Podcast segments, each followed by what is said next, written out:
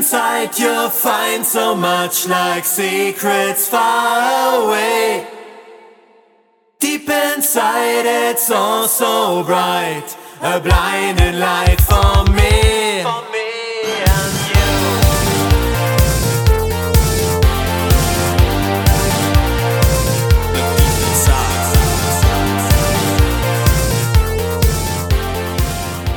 Herzlich willkommen zu einer weiteren Ausgabe Ihres Fantastica-Podcasts Deep Inside. Ich freue mich heute ganz besonders auf zwei wunderbare Künstler, der Autorin Raffaella, genannt Ella, alias R.M. Amarain, und dem Musiker Christian Knär, genannt Chris, alias Syndaction. Ella hat jüngst ein wunderbares Science-Fiction-Buch geschrieben und veröffentlicht. Akkretion und Chris nun den passenden Soundtrack dazu kreiert und veröffentlicht. Wollen wir sie sogleich selbst zu Wort kommen lassen.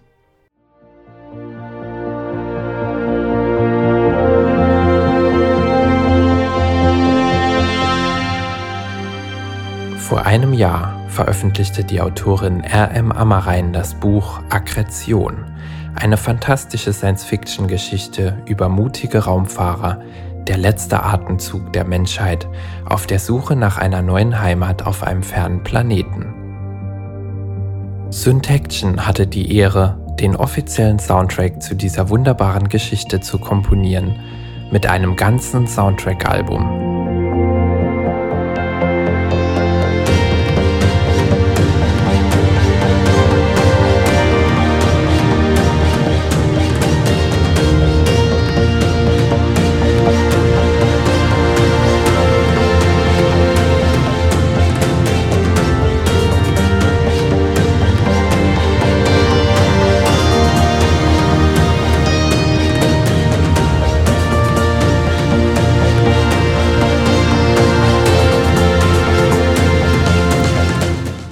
Album mit zehn Titeln ist ab sofort bei allen großen digitalen Musik-Download-Stores und Musik-Streaming-Services weltweit verfügbar.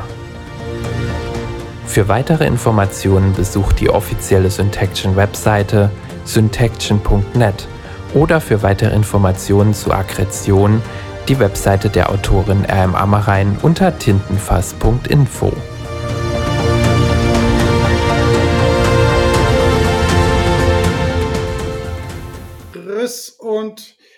Ella sind hier. Und Ella hat ein sensationelles Buch äh, geschrieben vor knapp einem Jahr und das heißt Akkretion. Ella, erzähl mal, wieso du überhaupt zum Schreiben gekommen bist. Ja, geschrieben habe ich eigentlich schon immer gern, also schon in der Grundschule. Ähm, ich liebe es einfach, mir Geschichten und Welten und so auszudenken und habe ewig nur für mich geschrieben. Irgendwann ähm, habe ich dann mit dem Foren-RPG angefangen, wo man dann Mhm. gemeinsam Rollen spielt und das schreibt. So habe ich auch Chris kennengelernt. Mhm. Und ähm, ja, und dann habe ich irgendwann, als ich die Idee von Akkretion bekommen habe, habe ich mir gedacht, okay, jetzt versuchst du es auch einfach mal offiziell als Autorin und ja, und dann Wie lang hast du gebraucht, bis das Buch dann fertig war? mm, Grob Ich- geschätzt. Also geschrieben habe ich ungefähr zwei Monate dran, aber bearbeitet und Testleser gesucht und Lektorat und so, das hat dann nochmal alles gedauert und insgesamt hat es ein Jahr Klar. gedauert, bis das Buch dann auf dem Markt war. Mhm. Also mir hat es sehr, sehr gut gefallen, das muss ich sagen. Und deswegen, ähm, Chris selber hat es mir eigentlich angepriesen. Ja. Äh, der scheinbar auch Hab dich nicht so dran vorbeigehen lassen. Genau.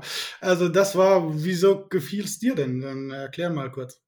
Ja, also ich hab's äh, als hatte die große Ehre, das als einer der ersten zum Lesen zu kriegen. Und ähm, normalerweise muss ich sagen, bin ich eigentlich gar nicht so der Leser, weil ich so schwer sitzen bleiben kann. Okay. Und ähm, aber das Buch hat mich direkt äh, reingerissen in die Story und ich fand es auch toll, dass das direkt so in die Story, ähm, in den Hauptteil eigentlich eingestiegen ist. Und vom Gesamtkonzept her fand ich das auch mal was ganz Neues. Also das, das Thema hat einen interessanten Bezug zu unserer jetzigen Zeit und die Probleme, die wir eigentlich lösen müssen, damit es nicht so weit kommt, wie es da in Aggression gezeigt wird. Ähm, und ich fand auch die Idee gut, dass das nicht dann einfach nur so ein Umsiedlungsroman geworden ist, sondern dann wirklich über drei Generationen eine Geschichte erzählt, wie die auf der neuen Welt Fuß fassen und welche Probleme es da gibt. Und das fand ich von, ähm, von der Aufbauart her ziemlich neu und erfrischend. Und auch die Twists, die da hier und da mal drin vorkommen, die haben mich dann echt auch überrascht und immer schön bei der Stange gehalten. Also äh, sehr empfehlenswertes Buch auf jeden Fall. Das sehe ich genauso. Jetzt, Ella, wie kommst du darauf, das so zu bringen? Vor allen Dingen, weil es ja dann eigentlich, wie nennt man das heutzutage, moderne Art, Hard SF ist, also Science Fiction, nicht äh, Beam Me Up, Scotty, sondern äh, du bist äh, quasi in der realen Welt die denkbarsten Zukunft. Wir sind dabei, unsere Erde nicht unbedingt sehr pfleglich zu behandeln, unabhängig von Pandemien, die immer uns erreichen werden in Zukunft. Und dann darauf zu bauen, zu sagen, jetzt müssen wir woanders hin, weil hier haben wir es uns vermasselt. Anschließend äh, geht die Reise zu einem neuen Ziel und dann kommen sie da nicht genau an. Ja. Was ist passiert? Ja gut, das, also das kann ich jetzt nicht verraten, was da genau passiert ist. das müsst ihr lesen. Genau.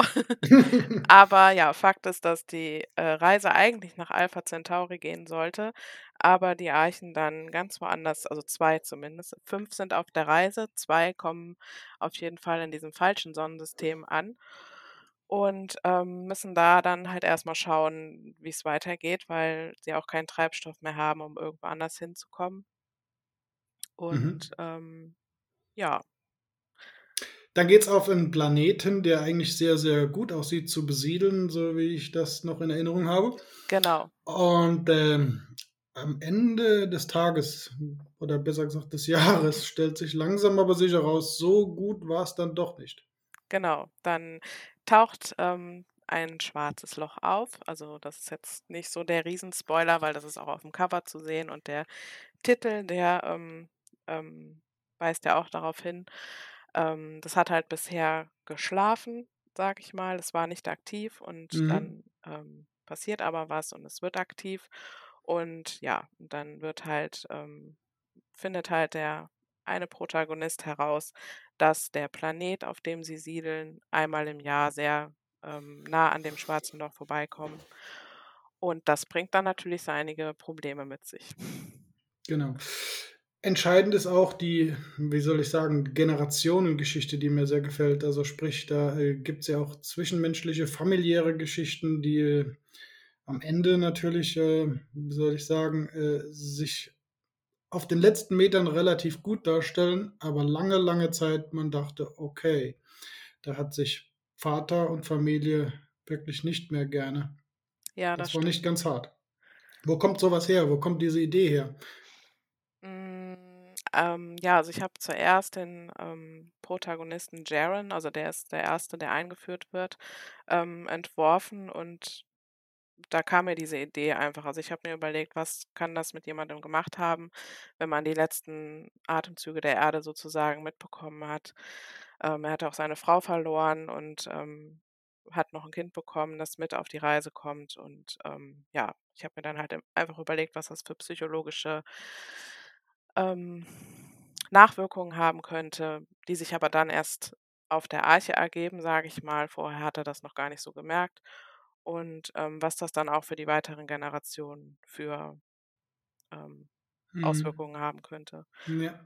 Ja, und deswegen ist es halt alles ähm, anfangs noch sehr düster, sage ich mal. Also nicht nur die Lage im Sonnensystem selber, sondern auch bei den Protagonisten. Gut, jetzt kommt Chris ins Spiel, denn plötzlich kommt ein Soundtrack zu einem Buch, was ja eine sensationelle Geschichte ist, wenn ich so will. Und äh, die passt natürlich zu den Themen der Kapitel. Und äh, jetzt muss ich aber Chris mal erst fragen, wie kommst du überhaupt zur Musik? Und vor allen Dingen dann speziell zu der, äh, wenn ich das so sagen darf, ist es so etwas wie, wer kennt das, das klassische Jean-Michel Jarre-Thema, das ist also Space Sounds, Synthesizer Sounds, die also wirklich sehr äh, sphärische äh, Klänge bringen. Und äh, die hast du quasi übernommen, will ich nicht sagen, aber du hast sie eigentlich neu definiert und in bestimmten Themen wieder neu gebracht. Genau. Ja, willst du die lange Gesch Version oder die kürzere? Probier's mal kürzer, wenn es länger wird, geht's auch. also es war eigentlich schon, äh, sage ich jetzt mal, von frühester Kindheit aus ähm, sozusagen in Anführungszeichen in die Wiege gelegt, dass ich irgendwie immer schon einen Hang für ähm, alles hatte, was mit Töne generiert hat. Und wenn da noch ein Knöpfchen dran war und das hat dann auch noch einen Ton gemacht, wenn man drauf gedrückt hat, dann war natürlich äh, meine Liebe immer direkt entfacht. Und ähm, das zog sich dann halt so äh, durch meine Kindheitsjahre. Also irgendwann durfte ich dann ähm, auch mal Klavierunterricht nehmen mit so knapp sieben Jahren und äh, hatte früher auch schon mal ein Diktiergerät geschenkt bekommen und bin dann überall, habe ich das mit hingeschleppt und habe Töne aufgenommen und so. Das, das war ziemlich früh, ähm, wo ich mich dann für Klänge an sich schon interessiert hatte. Und ähm, mit etwa ja, zehn bis 12. Lebensjahr rum habe ich dann äh, plötzlich im Radio Mainstream mal äh, ein Lied von Enigma gehört damals. Äh, der hatte da, glaube ich, ähm, ja auch irgendwie ein Album rausgebracht. Äh, ich meine Love, mhm. Sensuality, Devotion hieß das. Und ähm, da habe ich so zum ersten Mal bewusst diese Klänge von einem Synthesizer wahrgenommen.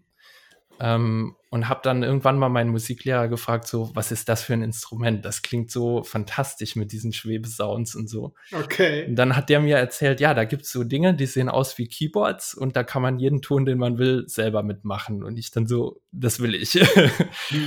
und ähm, dann habe ich halt alles Taschengeld gespart und habe mir irgendwann so meinen ersten Synthesizer gekauft, gebraucht vom Flohmarkt mit wackelnden Tasten.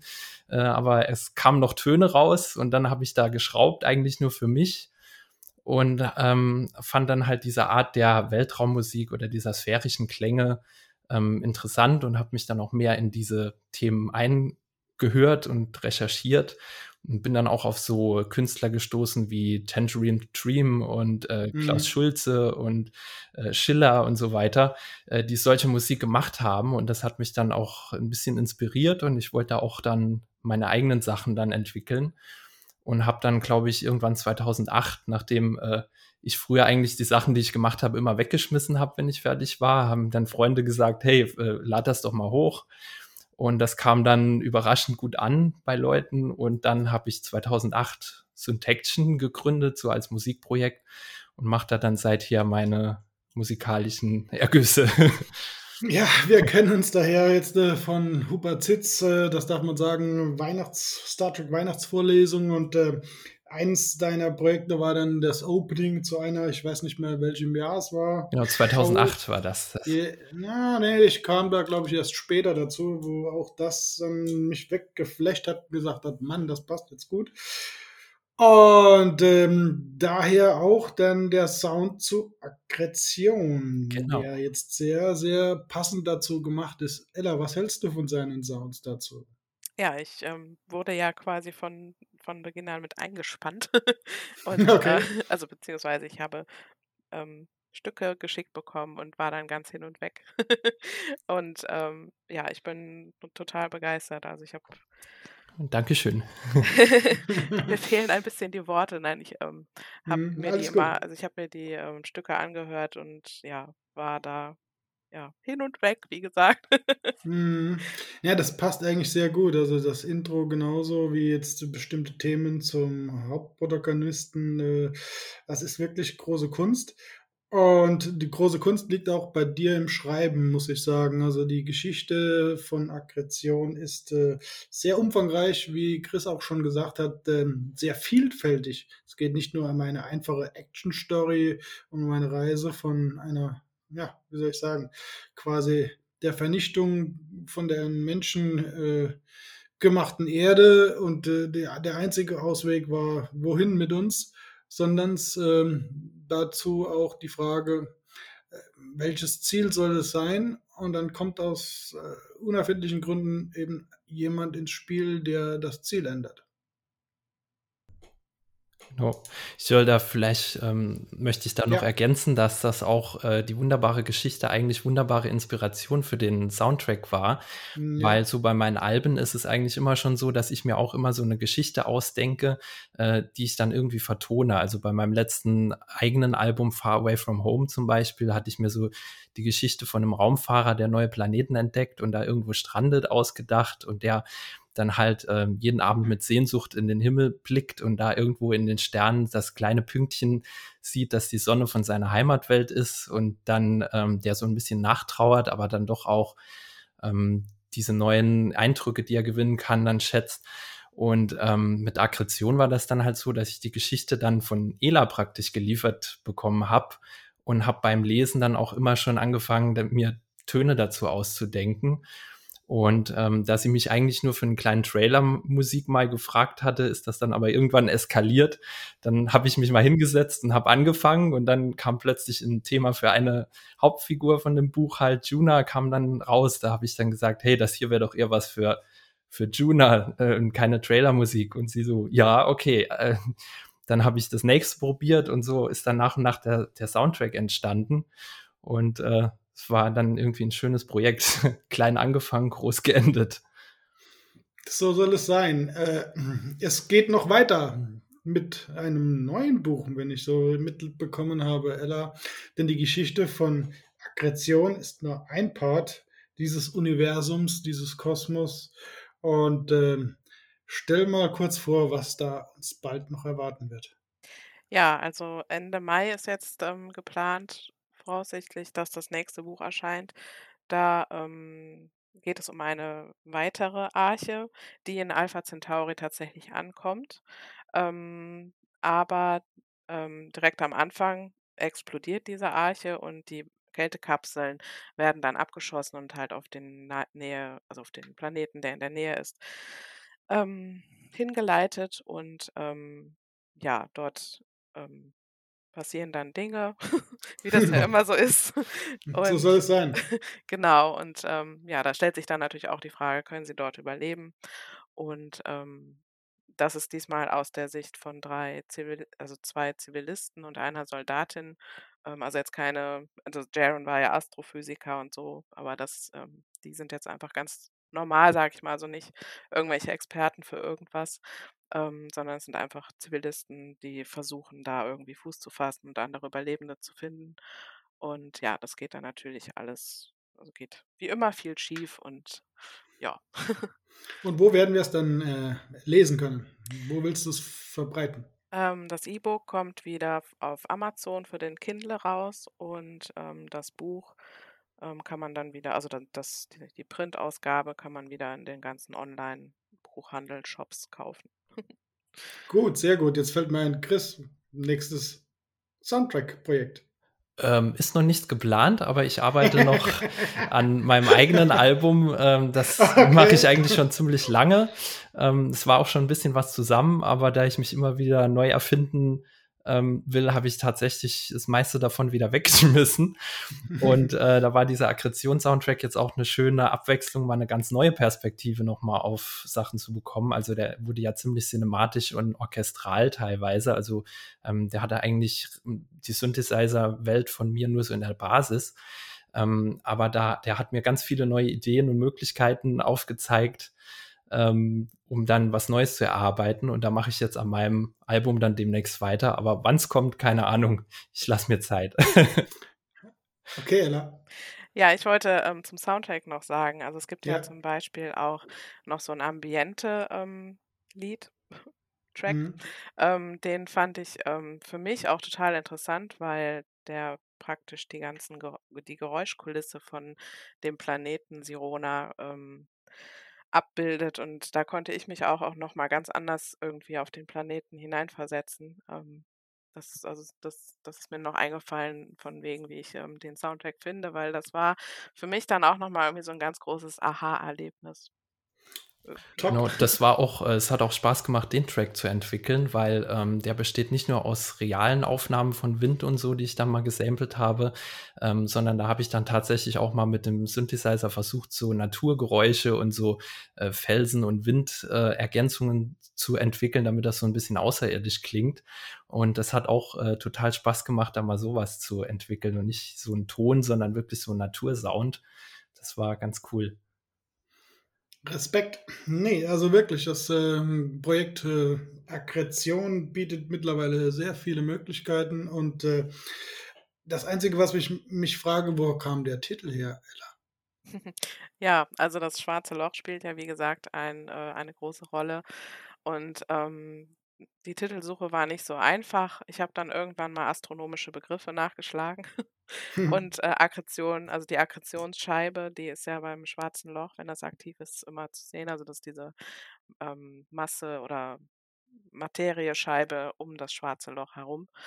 Und Akkretion selbst also heißt quasi Aufnahme von Masse. Und ähm, da das so mit dem Schwarzen Loch verknüpft ist, habe ich mich dann für den Titel entschieden. Sehr gut. Entscheidend wird sein, was dabei rumkam. Und rumkam ein sehr, sehr gutes Buch mit sehr, sehr vielen Geschichten in einem Band, wenn man so will. Also vor allen Dingen die Geschichten der Protagonisten, die generationenweise sozusagen ihre Probleme haben, die sie von der Erde eigentlich mitnehmen, wenn man so will, und ins Raumschiff übertragen und sie fast nicht mehr loswerden. Und äh, man sieht, der Protagonist äh, hat sozusagen ähm, die Erde zwar verlassen, aber verlassen hat die ihn die Erde nicht, wenn ich so richtig sagen darf. Ja. Kann man das so sagen, Ella? Ja, definitiv. Also das äh, spielt eine große Rolle bei, also selbst wenn es schon die weiteren Generationen sind, ähm, werden diese Probleme von der Erde, die die Menschen, die die Erde noch kennen, ähm, immer noch beeinflussen, wird das natürlich auch für die weiteren Generationen mitgetragen oder weitergetragen.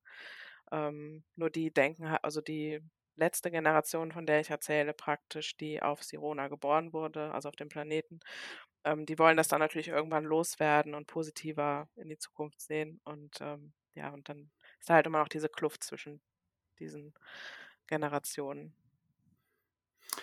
Chris, du hast das auch gelesen. Ja, was sehr gerne sogar. Du, was sagst du zu diesem Problem? Wie wird es in Zukunft mit unserer Erde weitergehen? Eigentlich ein, ein Band, der uns letztendlich einen Ausweg zeigt, aber in Wirklichkeit ist dieser Ausweg, wird er nie da sein. Nee, also ich finde es auch schwierig, ob wir ähm, auf der Erde denn überhaupt die, diesen Zustand, dass wir sie verlassen können über so eine riesenweite Strecke, dass wir den überhaupt noch rechtzeitig erreichen können, bevor wir selber in unserem Ökosystem eigentlich, das wir zerstört haben, ähm, zugrunde gehen. Ähm, und vor allem ist das auch, denke ich, ein sehr schleppender Prozess, weil es doch nach wie vor noch viel zu viele Leute gibt, die nur an die eigene Tasche denken und dann bewusst neue Erfindungen vom Markt drängen wollen ähm, oder die sogar Gerüchte verbreiten, um neue Sachen irgendwie zu torpedieren. Ähm, das hat man eigentlich bei jeder großen Erfindung gehabt. Da ist erstmal ein großer Aufschrei. Ähm, das fing mit den Computern an, das fing mit dem Internet an, mit Online-Shopping, was weiß ich. Jetzt die Thema erneuerbare Energien, E-Mobilität. wenn immer wenn irgendwas Neues auf den Markt drängt, heißt es erst äh, jahrelang, das setzt sich nicht durch. Und hinterher, so zehn Jahre später, wenn es jeder hat, heißt dann, das wusste ich gleich, dass das funktioniert. Aber diese zehn Jahre, die hat man dann natürlich verloren und da viele Entwicklungen ähm, bestimmt sabotiert mit, die man schon hätte machen können.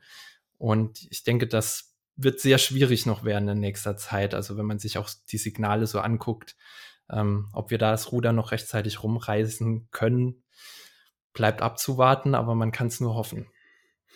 Ich weiß, Ella ist auch äh, Raumfahrt interessiert äh, und dementsprechend äh, gibt es ja aktuell die neue Nachricht, dass SpaceX äh, die neue Mondlandefähre darstellt. Also Starship soll und wird von der NASA unterstützt. Das ist ein etwas überraschendes Ergebnis, weil es eine sehr ambitionierte Entwicklung ist und etwas anderes, als die NASA immer sehr, sehr früh konservativ entschieden hat. Ähm, wie könnt ihr das beurteilen? Also ähm, jetzt wollen wir mal vom Buch und vom Sound kurz weggehen und sagen, was macht die reale Raumfahrt? Kommen wir da weiter? was bringt uns eine Landung, eine neue Landung auf dem Mond, vielleicht auf dem Mars, wie es Elon Musk gerne so hätte, eine Marskolonie vielleicht, all diese Dinge mehr. Es sind aber eigentlich nur kleine Hüpfer mit chemischen Triebwerken, sehe ich das so richtig. Vielleicht Ella zuerst.